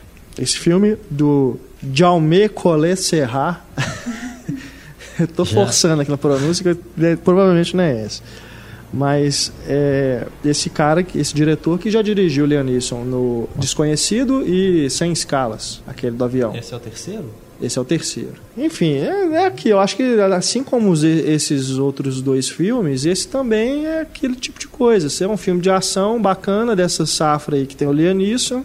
Tem o Ed Harris, né? Dá pra ver de boa, né? Mas é melhor do que o Franco Atirador, eu achei pelo menos. Muito Melhor, Dá pra ver Não, esse mais é- tranquilo, assim. Tem Esse algumas é coisas, alguns excessos, assim, igual tipo aquela coisa de ficar passeando com a câmera no alto da cidade, vai pro mesmo lugar, pra outro lugar no mapa. Umas coisinhas assim desnecessárias, né? Só pro diretor aparecer mesmo, usar um efeito especial. Acho que a tentativa ali foi de mostrar que as coisas estavam acontecendo é, no mesmo lugar, né? Próximos dos outros, mas acho que ele poderia ter feito algo para realmente dar a sensação de- do tempo, né? Porque se passa numa noite É. né? Ele tava mais Quer dizer, na preocupado com a virada de um dia para o outro, na verdade, né? Mas ele fica mais preocupado com a geografia do que É. com o tempo. Acho que dá pra entender bem, assim, onde que eles entram, como que eles saem, aquela coisa toda. É. Apesar de ter uns buracos bem fortes, né, nesse sentido. Tem um determinado momento que eles entram num prédio É, e é. daí pra frente é só chute, Verdade. um atrás do outro. Verdade. Mas eu achei um filme de ação sólido É. e que, embora tenha essas coisas, né? Seja bem convencional, mas tem um, a força do elenco também. E Usada o- bem, né? Diferente do Franco Atirador. Ele usa bem os atores que tem, o Ed Harris, o. Eu tô Vicente confundindo. Donofrio. Tem o Vincent Tem o D'Onofrio, Vincent que é o policial. mas eu tô confundindo. O, Tem o Common. Tem o Nick Note, que faz uma, uma participação rápida. Ah, sim, o Nick Note é o Né? tio, né? Mas eu tô confundindo com o do, do Franco Atirador, que é o, Ray Winston. o Ray Winston, né? Eu tava achando que ele tava nesse filme. Tem a garotinha Agora que, que me passou isso. Também. a- Gênesis Rodrigues, ela é linda. É, verdade, verdade. E ela só sempre só vai poder fazer o papel da latina morando nos Estados Unidos, que ela tem um sotacão forte. Mas, enfim, é um filme. Já vi piores, boa. mas também não é. É, uma um filme coisa, divertido enquanto você tá assistindo, ao É. contrário do Franco Né? Atirador. Aham. É Tem um o filme Liam Neeson, que... afinal de contas. É um filme que não te cansa. Pô, tem o Ed Harris, tem o Liam Neeson. A dinâmica entre os dois é legal. A cena entre os dois sentados no restaurante Uhum. é bacana, né? Me lembrou um pouco rapidamente, assim, o Fogo Contra Fogo, né? Que tem o Alpatino e o De Niro de Sim, frente. sim. Agora, se não fossem grandes atores, seria uma. Sim, droga, seria uma né? bobagem, mais uma, né? Mas eu, eu achei a dinâmica entre os personagens e, e a forma É. como eles se preocupam em construir a história do personagem É. e como vai soltando determinadas informações em Isso. determinados momentos, Uhum. que eu achei bem interessante, inclusive na dinâmica do pai com o filho. Exatamente, isso que eu ia falar. A acho que a força do filme, embora a ação seja convencional, tá nessas relações que ele constrói mesmo, do pai com o filho, né, que são pai e filho afastados, e ele- eles vão tentando se reaproximar nessa, nessa situação limite, e tem a relação dos dois amigos também, Sim. né, quer dizer, são, é, um- é- é patrão e empregado, né, o Leonisson é tipo um atirador que trabalha pro É o capanga do mafioso. pro mafioso que é o Ed Harris, mas eles são amigos, né? Você vê, repa- dá pra você sentir que eles têm uma, uma, uma relação mais próxima, não é simplesmente essa coisa de, de capanga, É, não. o Ed Harris cuida do Lianisson, né? É. Apesar do filho dele não Sim, gostar sim. disso. Então, também é outra relação que eu acho que é bem construída e que, como vocês disseram, se fossem outros atores, talvez isso se perdesse. Que eu acho que o- os dois dão uma verossimilhança muito forte, assim, pro, pro, pra essa amizade, né? Pro que existe entre os dois. São- afinal de contas, são dois grandes atores, realmente. Então, se fossem outros, aí poderia se perder essa ligação aí no meio do caminho. E a relação do Ed Harris com o filho também é uma relação complicada e até triste um pouco, porque você percebe que o Ed é. Harris vê que o filho dele é um fracasso, o filho dele é um menino sem eira nem beira, que ele estragou o menino, pra- né, propriamente. Ele e a mãe estragaram o menino. Então é curioso você ver que uma família presente estraga o filho. E no outro caso, o pai ausente, o filho é íntegro e corre atrás, né? É um cara trabalhador, bacana e tal. Tem uma família e tudo mais. Então, essa- essas relações familiares e de, da amizade dos dois mais velhos também, dos dois veteranos, realmente eu acho que são o ponto forte do filme. O resto é a açãozinha que a gente vê, né? O, o papel É. do Common, por exemplo, né? Que ele entra como, em um determinado momento do filme, como assassino também, é um papel bobo que só serve para tentar resolver logo, né? O filme, fazer o filme avançar. Mas enquanto ele tá trabalhando ali nas dinâmicas entre os personagens, é que realmente é o ponto forte dele. Noite Sem Fim, que esse estreou já tem um pouco de mais tempo. Não sei se ainda está nos cinemas, mas certamente vai ser fácil de encontrar posteriormente. Temos também aqui para falarmos é, na nossa pauta o filme que quase rendeu a Jennifer Aniston uma indicação ao Oscar, Quase, mas é um quase grande. que é o Cake, Uma Razão para Viver.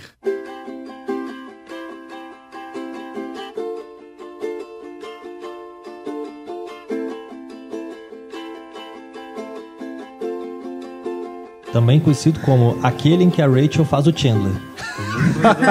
Porque ela é muito chata, né? Ela é cheia de mania, ela é cínica. Mas, Mas o Chandler Chandler não é é, um chato, cara. Mas dá uns bacana. anos, dá uns anos pro Chandler. Que e tem isso? uma coisa, tem Você uma, está sendo muito tétrico com o Chandler. ó, tem uma coisa que a gente tem que levar em consideração. Chandler, Sheldon, House, tem alguns personagens que a gente adora assistir. Mas vai viver do lado deles pra você ver. Vai ser colega de quarto, vai ser colega de trabalho deles pra você ver. Os caras devem ser chato pra caramba.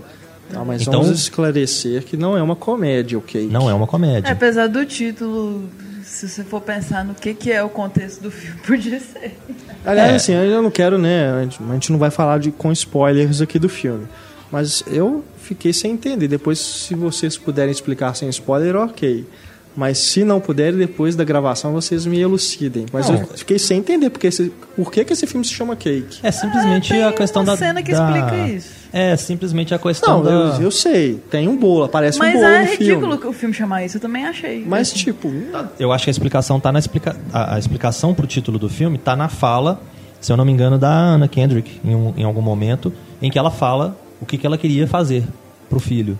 Né? E ela tem toda uma explicação, tem toda uma historinha que ela conta Entendi. ali, que É. envolve né, um, bo- é, um bolo. é. Mas, é, enfim. O bolo tem várias camadas também. Nossa, Quem layer dera o filme cake. tivesse também essas camadas, hein, porque é bem É. especial. Esse filme é dirigido por Daniel Barnes, que Barnes. antes fez A Fera. Uau. Aquele, aquela versão de A Bela e a Fera com Vanessa? Hudgens, né, que foi feita para TV, passou no cinema, enfim, porque ainda estava na época do High School Musical, né? Enfim, um diretor bem mais ou menos, né, não, não tem muita expressão, mas aí fez esse filme com a Jennifer Aniston, que né, é aquela tentativa de uma atriz mais conhecida por comédias, comédias românticas, fazer um filme, um personagem mais dramático, que desafie, né? Só porque não usou maquiagem, né? É, não, É, ela tá e- bem, ela tá E com- tem um monte de desconstruída ali cicatriz e tal, no rosto não- também, no corpo. É, ela né? tem cicatrizes, ela não usa maquiagem, ela fica com a cara, né? Com perdão do meu francês, uma cara de bunda o filme inteiro. Não, é, eu- eu- honestamente, eu acho que realmente ela não merecia ser indicada ao Oscar. Não. Eu acho que é um papel bacana pra ela, né? Ela fez de fato uma interpretação interessante, num filme não tão interessante, mas que tem seus, seus, suas qualidades.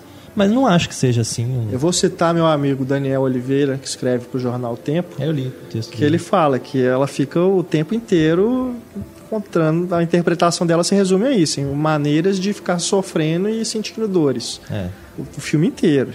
Ela fica o tempo todo com isso em mente, né? Eu, eu tô conversando aqui, mas eu tô sentindo dor, então eu tenho que fazer uma É. cara incômoda. Aí ela fica o tempo todo fazendo uma cara meio. É, e fica É. incômodo mesmo. E é uma situação que já tá clichê em filme e que nos outros filmes ela é bem tratada. Assim, nos outros filmes você vê a mesma situação, a mesma perda que ela teve ali. Por exemplo, aquele Alabama Moore, o Anticristo, que é Oh, o máximo é, do eu máximo. até anotei isso aqui. Mais um filme Eleanor de pais traumatizados Exatamente. com a perda de um filho. Aquele, como é que chama o título Ah, nacional do é. Eleanor Rigby? O... Dois, dois lados. É, os É. dois lados do amor. Tá quase virando um Pois subgênero. é, só que esse filme ficou ruim. Os outros eu gos- gostei dos três que a gente citou aqui. assim. É. Ele é um. Eu tinha falado antes da gente começar. Um Las Von Trier para a tela quente, né?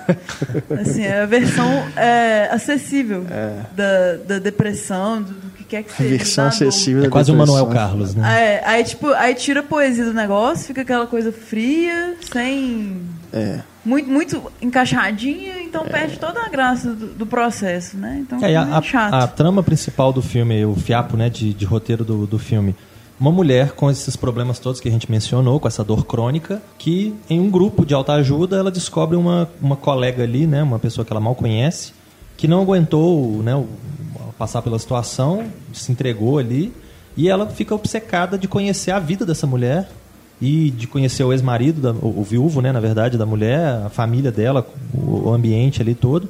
É uma coisa meio sem explicação, assim, né? Ela fica Acho que isso até obcecada. daria um bom filme, dependendo do que fizessem com, essa, com esse fiapo de trama.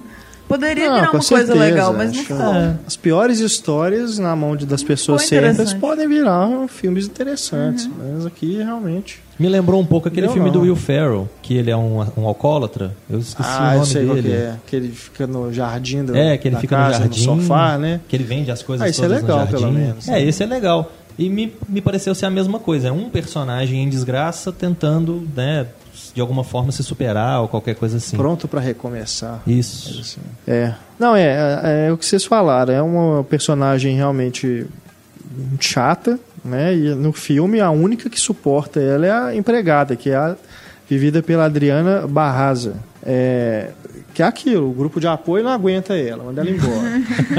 Nem o A grupo de apoio. terapeuta, né, lá na, na piscina, lá não aguenta ela, manda ela procurar outra pessoa. O telespectador É difícil, não aguenta cara. ela e vai embora da, da sessão. O, o marido também largou ela. Né? É, na verdade, dá a entender o contrário. Ela né? largou. A marido É, é a única pessoa que é. dá suporte E ela pra ela largou e ele. ela larga o É. marido. É. Isso acontece. Então, é assim, é difícil, né, você simpatizar com essa pessoa. Mas ao mesmo tempo assim, para encontrar algo aí interessante, essa obsessão dela é, com o fantasma, né, da, da Anna Kendrick, que vai aparecendo ali vez os outros, é, é que dá a entender isso, que o negócio do filme é esse. Ela, tá, ela é uma pessoa que está passando por esse problema né, de sentir dores insuportáveis, está querendo se livrar desse problema, né, flerta ali com suicídio em várias ocasiões, mas não consegue. Então, assim, é, são, é, aí tem essas coisas que não conseguem é, deixar de, de, de assombrá-la. Então você tem o fantasma da, da menina, tem a lembrança do filho, né? De repente o homem que provocou o acidente de carro que matou o filho aparece na vida dela, reaparece na vida dela, que inclusive é o William H. Macy, né? Um É ótimo uma ator, pontinha de nada, subaproveitado, É. né? Então é isso, a pessoa quer, ela tá querendo se livrar dos seus problemas, mas Fica né, difícil, fica assim, sendo né? perseguida e que ela vai ter que encontrar uma forma de dar a volta por cima. O filme é sobre isso. E deixa eu ver aqui quem mais. Oh, o Sam Worthington tá no elenco que faz o, o marido, O da, marido da- da o Anna viúvo, Kendrick, né? O viúvo. Também aparece É, ele, correto, É. né? Ele faz É. ali o que ele tem que fazer e pronto. e a Felicity Huffman também. É, a está no filme. Huffman tem um papel que né, traz de cômico, né? É. Tem algumas coisas engraçadas, tem algumas coisas tristes. Ela é Uhum. a chefe lá do grupo de. Ah, Né? Sim. Enfim, é um filme realmente que é, me me pareceu isso, uma tentativa realmente de uma atriz fazer algo como a Charlize Theron fez no Monster, nossa. ou a, a Não Reese compara que é blasfêmia. Nu. É, a tentativa Mas da não atriz... chega mesmo né, perto do que essas Agora, atrizes o conseguiram. Selvagem, com- Selvagem, o Wild, que aqui ficou livre com a Reese, aí sim merecia indicação, mas pra mim, dependendo de quem ela Mas tivesse ela competido. indicada. Sim, aí eu concordo com a indicação. E Ah, ela, tá. dependendo de. Se não tivesse outras indicações tão foda, ela podia ter, ter ganho. É, a Jennifer Aniston, não Porque sei se ela... realmente foi foda. Se teria alguma das competidoras ali que ela poderia tirar a vaga. Jamais. Não, Não, já, já ficou disputado. Já Não, não, não merecia mesmo. não rolava, não. Talvez a Felicity Jones no Apesar que- Teoria de Tudo, né? É, É, é verdade. é, boa. Às vezes... Mas ainda Porque prefiro. afinal ainda acho que é o melhor papel dela, da, da Aniston, assim, depois de Friends. Que, é, então não é o melhor Não, a papel Jennifer dela. Aniston realmente. é- Ela é fraca, Do filme. elenco de Friends, é, conseguiu fazer mais filmes. Ruins. É, o Sim, mas problema... eu, eu quis dizer assim, quantidade e é, projeção. Uhum. Sim. Né? Mas realmente a maioria é bem ruim mesmo. Eu ainda fico com o David Schwimmer, né? Que pelo menos dirigiu aquele filme É Confiar. verdade. né? É, ele se tornou um diretor, inclusive, bem curioso. Você A não Courtney esperava Cox é a isso. mais diva, eu acho, do Friends, assim. Tá em pânico. É, a Courtney Cox é a Gail Weathers. E ela não força a barra, né? Tipo, Cougar, É? Cougar Town. Aí, tá de boa lá na série. Tem um filme que ela fez, ela besteira. chama-se November, que ela é uma fotógrafa. É um filme de suspense. Ah, eu vi que esse filme foi lançado, mas na época não... É até interessante. Mas é tipo isso, produção independente também, uma, uma atriz mais conhecida por comédia, querendo fazer um papel sério e tal. Mas realmente. E o Joey? Fazer um Cadê Você do Friends, hein? O Joey fez, a fez a série Joey, né? braço. Que deu errado Fracasso. depois. Mas no Total, cinema também não É, rendeu. né? ele fez aquela série Episodes, que é uma série bacana. É. Que é uma série sobre levar uma série é, famosa inglesa para os Estados Unidos. É. Eu vi as duas primeiras temporadas e achei. Tem assim, não é uma série engraçada de você rolar de rir, mas tem algumas situações interessantes. E o, o, o Matt LeBlanc, fazendo o Matt LeBlanc, mas que não é ele mesmo, que é um personagem dele, é uma coisa curiosa. Eu acho que é uma coisa que deve dar trabalho, né? Você É. imaginar que você está fazendo uma versão de você mesmo. É uma coisa interessante. E a Phoebe tava no Vizinhos, né? A ponta É lá. verdade. Diretora. É, ela vez ou outra você, né, ela aparece no A filme fez, é, com uma, uma participação menor, né? Mas ela consegue. Acho que deve ser bem relacionada, né? Em Hollywood, é convidada para fazer esses papéis. E o, E o Chandler, eu lembro dele naquele é. filme com a Elizabeth Hurley. Sim, É Elizabeth Hurley? Não sei. Sim. Acho que é. Que ele é, ajuda ela no negócio de advogado. é. Mas é ele fez umas bobagem, outras né? comédias também. Toda comédia que ele faz, ele é o Chandler. É. Toda Ele não série consegue sair do personagem. Ele toda fez agora ele é o aquilo. É, a série que ele estava fazendo na televisão agora, apesar de, de uma tentativa de ser uma série mais séria, ele acaba fazendo os mesmos, né, o jeito dele de falar, que era bem característico do Chandler, É. né? Então, ele não poderia ser mais Chandler, né? Que era o- aquela pausinha que ele sempre dava. ele continua falando do Muito mesmo bom. jeito, agindo do mesmo jeito. É. Pronto, já fizemos Cadê Você? Você tá pronto. e aí, meu irmão, cadê você? No podcast. Bom, já, não, já que estamos falando de séries, vocês têm séries aí para falar? O Ah, se eu Marcelo, puder falar aquela. pode falar. Então, gente, é na Globo, mas não coloquem preconceito. É só sexta-feira, depois do. Como é que chama o Globo Repórter? Eu vi por acidente, mas eu não me arrependo. Chama Amor Te Amo. É uma série de terror com romance que tem a Letícia Sabatella e aquela garotinha Marina Rui Barbosa. Sim. E um outro cabeludo que eu esqueci o nome. Mas é muito bom, sério. É de muito bom. terror. É de terror. Tem aquele. Um outro ator. Da, dois atores da Grande Família também, que é a Guta Stresser e aquele Tônico Pereira. Então, assim, grande elenco, produção maravilhosa, então compensa demais. Amor, te amo. Só o detalhe Tô do ganhando título. minha comissão aqui por fora. O detalhe do título. A morte, amo. Isso. É. Pra deixar tem, bem. tem um parêntese também? não, é tipo assim, no- na fonte você consegue ver o Azinho pequeno, morte, amo. Que ela é bem sinistra, assim, bem legal. É, eu, fiquei, eu vi que. Eu vi o propaganda, mas eu não, não me. Não Tem cinco reparei sobre o episódios que, só. que era. É uma microsérie, assim. É ba- basicamente Mas, um romance dark, quem assim. sabe? Romance gótico da Globo. A Muito única- foda. Tem a Letícia única- Sabatella. É, Letícia Batella, tudo que ela toca vira ouro. Então, Não, é assim também. é assim. Não, o Ângelo. Antônio ainda é vivo, ele não virou ouro. Não é assim também, não. A única, é a única série da Globo que eu vi foi A Cura, que foi muito boa, muito bacana, mas que eu ainda tô esperando a segunda temporada. Passava hoje, né? tarde da noite, não era? Porque todas as séries boas, tudo de bom na Globo passa muito tarde. É, só pra quem realmente quer mesmo. É, quando você descobre assim, é, vale a pena. Aqui, o Renato, inclusive eu queria só agradecer o leitor que fez um comentário aí no nosso último papo de redação, porque eu confundi American. Como é que era? American Crime com American Crime Story. São duas séries, uma que já passou, que já, já, já está né, na programação, e a outra que ainda está para estrear, quando a gente falou do John Ridley, do, do filme do Jimi Ah, Hendrix. sim. Eu misturei uma série com a outra, então valeu pelo toque aí. Joia. Então sobrou aqui Cala a Boca, Philip.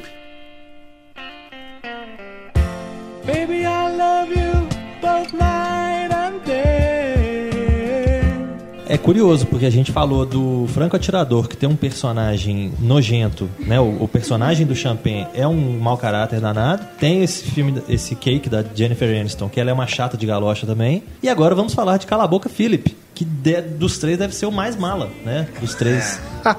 Porque o protagonistazinho dos infernos que arrumaram pra esse filme. Nossa senhora. Mas Falem é- sobre esse não filme, é eu algo não que- assisti. Não é algo que te afasta completamente, né? É tipo. Você quer saber onde que ele vai chegar, né? É, cê, é, cê quer, é tipo um trem que tá descarrilado, você vai bater e vai. Saca? Você sabe que aquilo ali não vai dar certo, mas você continua acompanhando, porque é interessante ver o processo e tal. Mas realmente ele é arrogante pra caramba, né? E trata todo mundo mal. E uma coisa do Cala a Boca Philip, que é um, um típico filme indie, né? Com todo o lado positivo e negativo que tem nessa, nessa frase. É um. é- me lembrou muito um filme de, do Woody Allen, né? Principalmente o Maridos e Esposas, que é um filme que tem estética bem. bem suja, digamos assim, né? Tem uma Câmera- cara de anos 80. é, a câmera na mão, aí a cena dá um zoom rápido assim no rosto dos atores, né? Mexe muito e tal. É uma coisa bem, bem maridos e esposas. E tem trilha sonora, jazz, Aham. né? O personagem do, do Jason Schwartzman é, é meio bem crítico, né? Como os personagens do Woody Allen, mas ao contrário dos personagens do Woody Allen que são mais angustiados e tal. é, ele é bem arrogante e E tal. não é carismático. É. Ele tem um certeza pouco. que ele é foda, né? Então É. ele não tem essa coisa. Mas é um filme, assim, interessante de acompanhar, né? Ele Sim. tem um, o formato dele é interessante por lembrar também o de um livro, né? Tem um narrador lá que tá presente em vários momentos, várias cenas de transição, falando dos personagens, do que eles estão sentindo, né?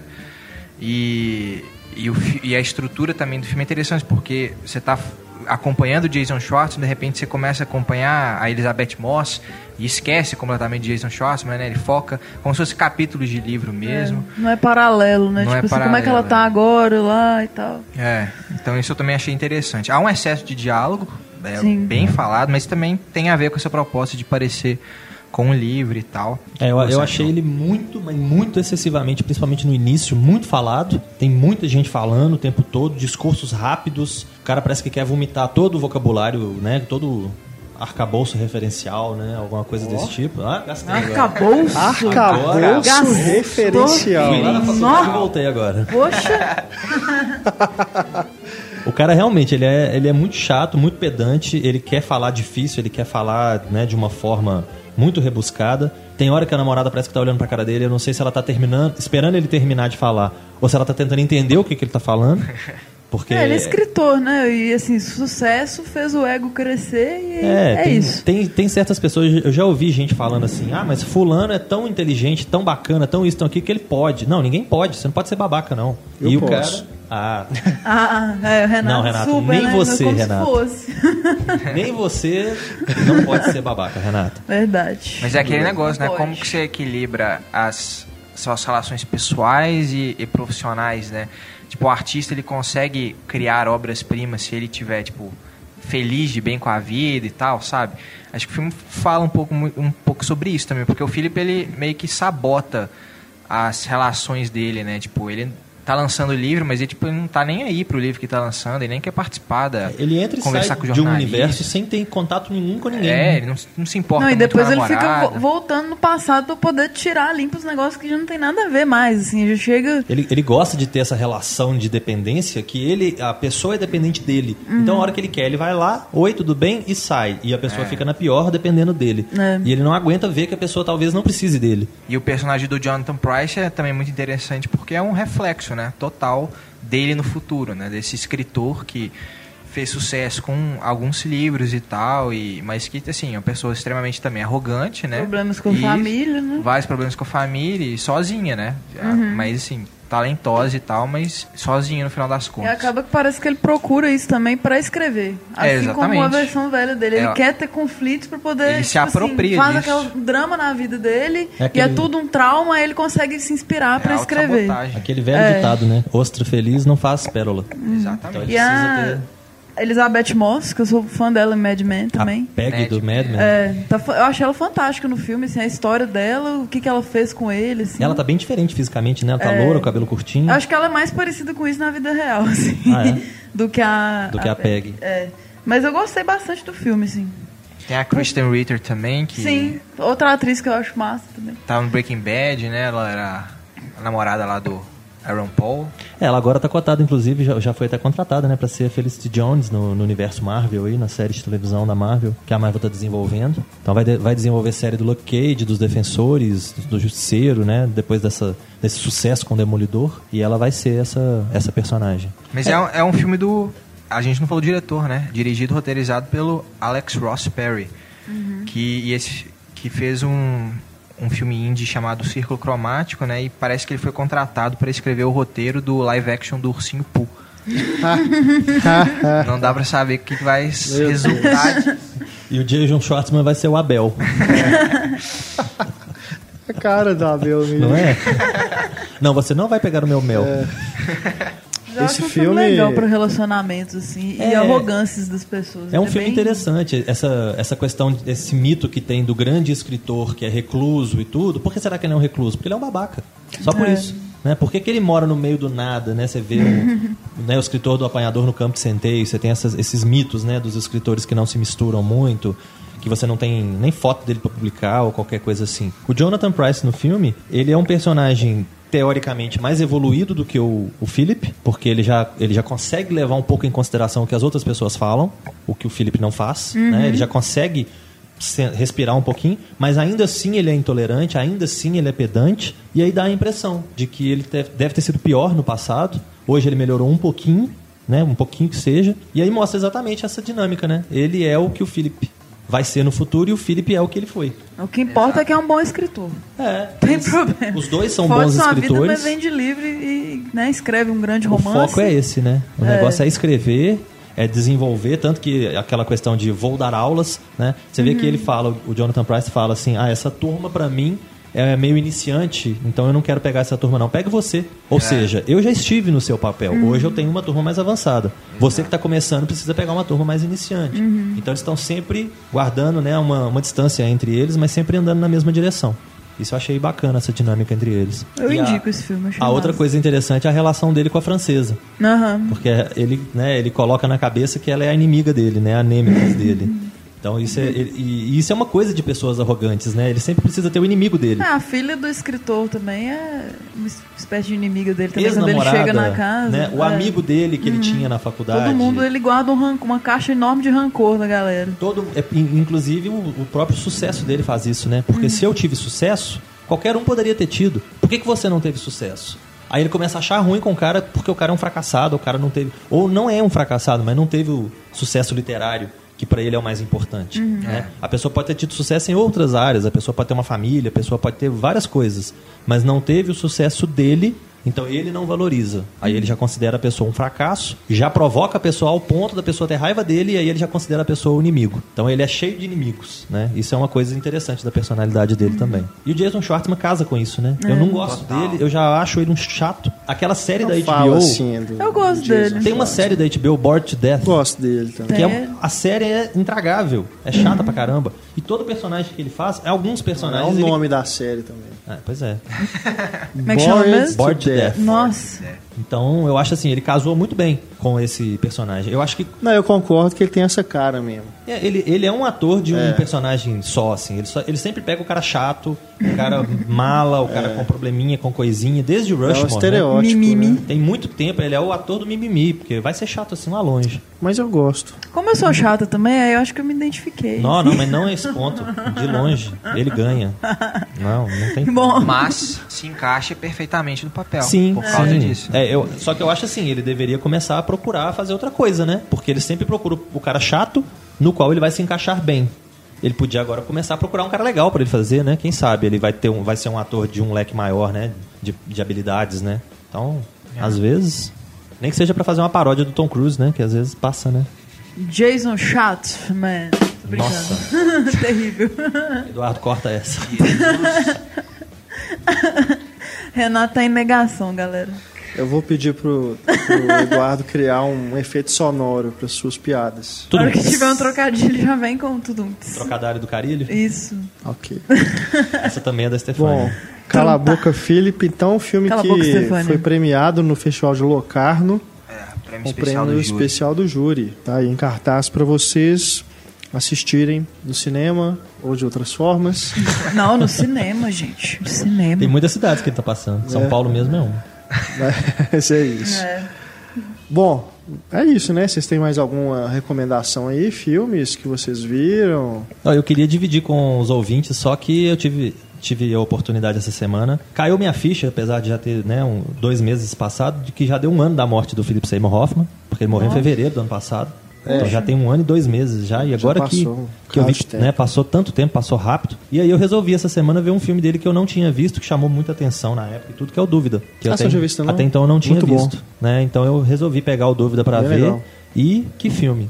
É, muito bom. Ele tem um, todo um clima teatral, né? Ele, se- se- eu, eu, veria facilmente, eu sei que é baseado numa peça de teatro do próprio diretor, e, e eu veria aquela peça no teatro fácil, porque né, os cenários muitas vezes não fazem muita diferença. O que faz diferença são os diálogos, a interação entre os personagens. Mas mesmo assim, mesmo com essa cara de teatro, eu achei muito bem construído, atuações fantásticas, né? À toa que né, foram quatro indicados a Oscar. Né? Ele foi indicado e as três atrizes principais, a a Meryl Streep, a Amy Viola Adams. Davis e a Amy Adams. E aí, meados. Poxa.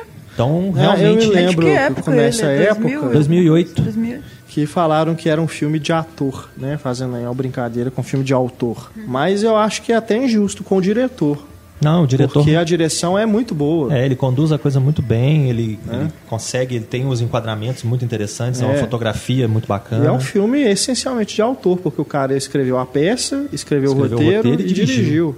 Então, É, é uma indicação que fica aí. dada. É curiosa, é curiosa a carreira dele, né? Que o, o, último- o único- o único filme que ele dirigiu além desse foi Joe contra o Vulcão. Nó, clássico dos anos 80. Que é muito bom. É, é bacana demais, filme muito engraçado. bom. Mas tem tanto tempo, né? 1990. Quer dizer, ele escreveu também Feitiço da Lua, Que é fantástico. Congo, Congo é Congo do Michael Crichton? É. É. bacana. É uma aventura Vivos. divertida. Vivos é, legal também. Então, assim, é um cara que é, não, não tá aparecendo aí muito, né? Não faz filme toda hora, mas os que ele fez, né? Tem um, uma, um retrospecto muito bom, né? São, são filmes legais. Fica a dica então, dúvida. Bacana.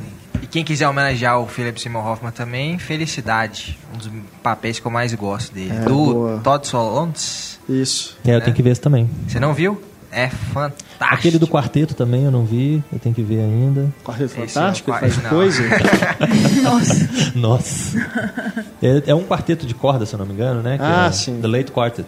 Eu não lembro o nome dele em português. Foi um dos últimos dele. E tem ainda, eu descobri outro dia, tem um tal de Mystery in God's Pocket, que é uma cidade, um- uma, uma trama que se passa numa cidadezinha onde ele tem uma relevância na cidade, alguma coisa assim, e a, o filho da, da esposa dele se mata ou morre, alguma coisa desse tipo, que também eu tenho que procurar mais a respeito. Mas aí é um ator que tem, né? Quanto mais você procura, mais você acha filme bacana dele. Entendi. É, legal. Mas também, no mesmo dia que morreu o Philip Seymour Hoffman, morreu o Eduardo Coutinho. Exato. E o último filme dele, Últimas Conversas, teve um lançamento assim ridículo, ridículo mesmo. Acho um desrespeito. A gente falou do Estrada 47, Aham. que fizeram com Últimas Conversas também, é um absurdo. Tudo bem, o filme abriu o É Tudo Verdade, mas isso não, não impede o filme de ter um lançamento comercial depois de respeito, né? Aqui em Belo Horizonte diretor, mesmo, né? tá lá jogado numa sala, num horário só no Belas Artes, né? Na, na- na pior sala daquele cinema. Então é realmente assim uma lástima o que estão fazendo com os filmes nacionais. Beleza, tem, tem aí essa, essa concorrência enorme dos blockbusters,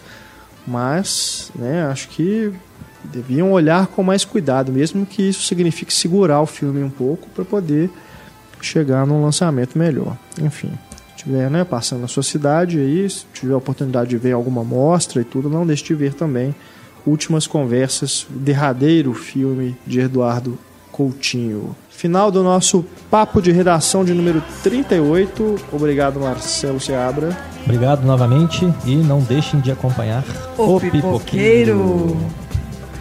Valeu, gente. Saiu com surround. Valeu, Stefania povo. Amaral, valeu. Stefânia pelo couro. E Antônio Tinoco, Valeu. muito obrigado pela participação mais uma vez. A você que nos escuta, muito obrigado pela audiência. Nosso e-mail cinema@cinemascena.com.br.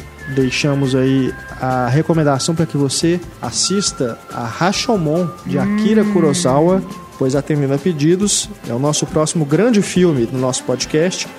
Nossa próxima edição será toda dedicada a este marco da cinematografia mundial, Rashomon. É isso. Grande abraço, até mais, bye bye, tchau.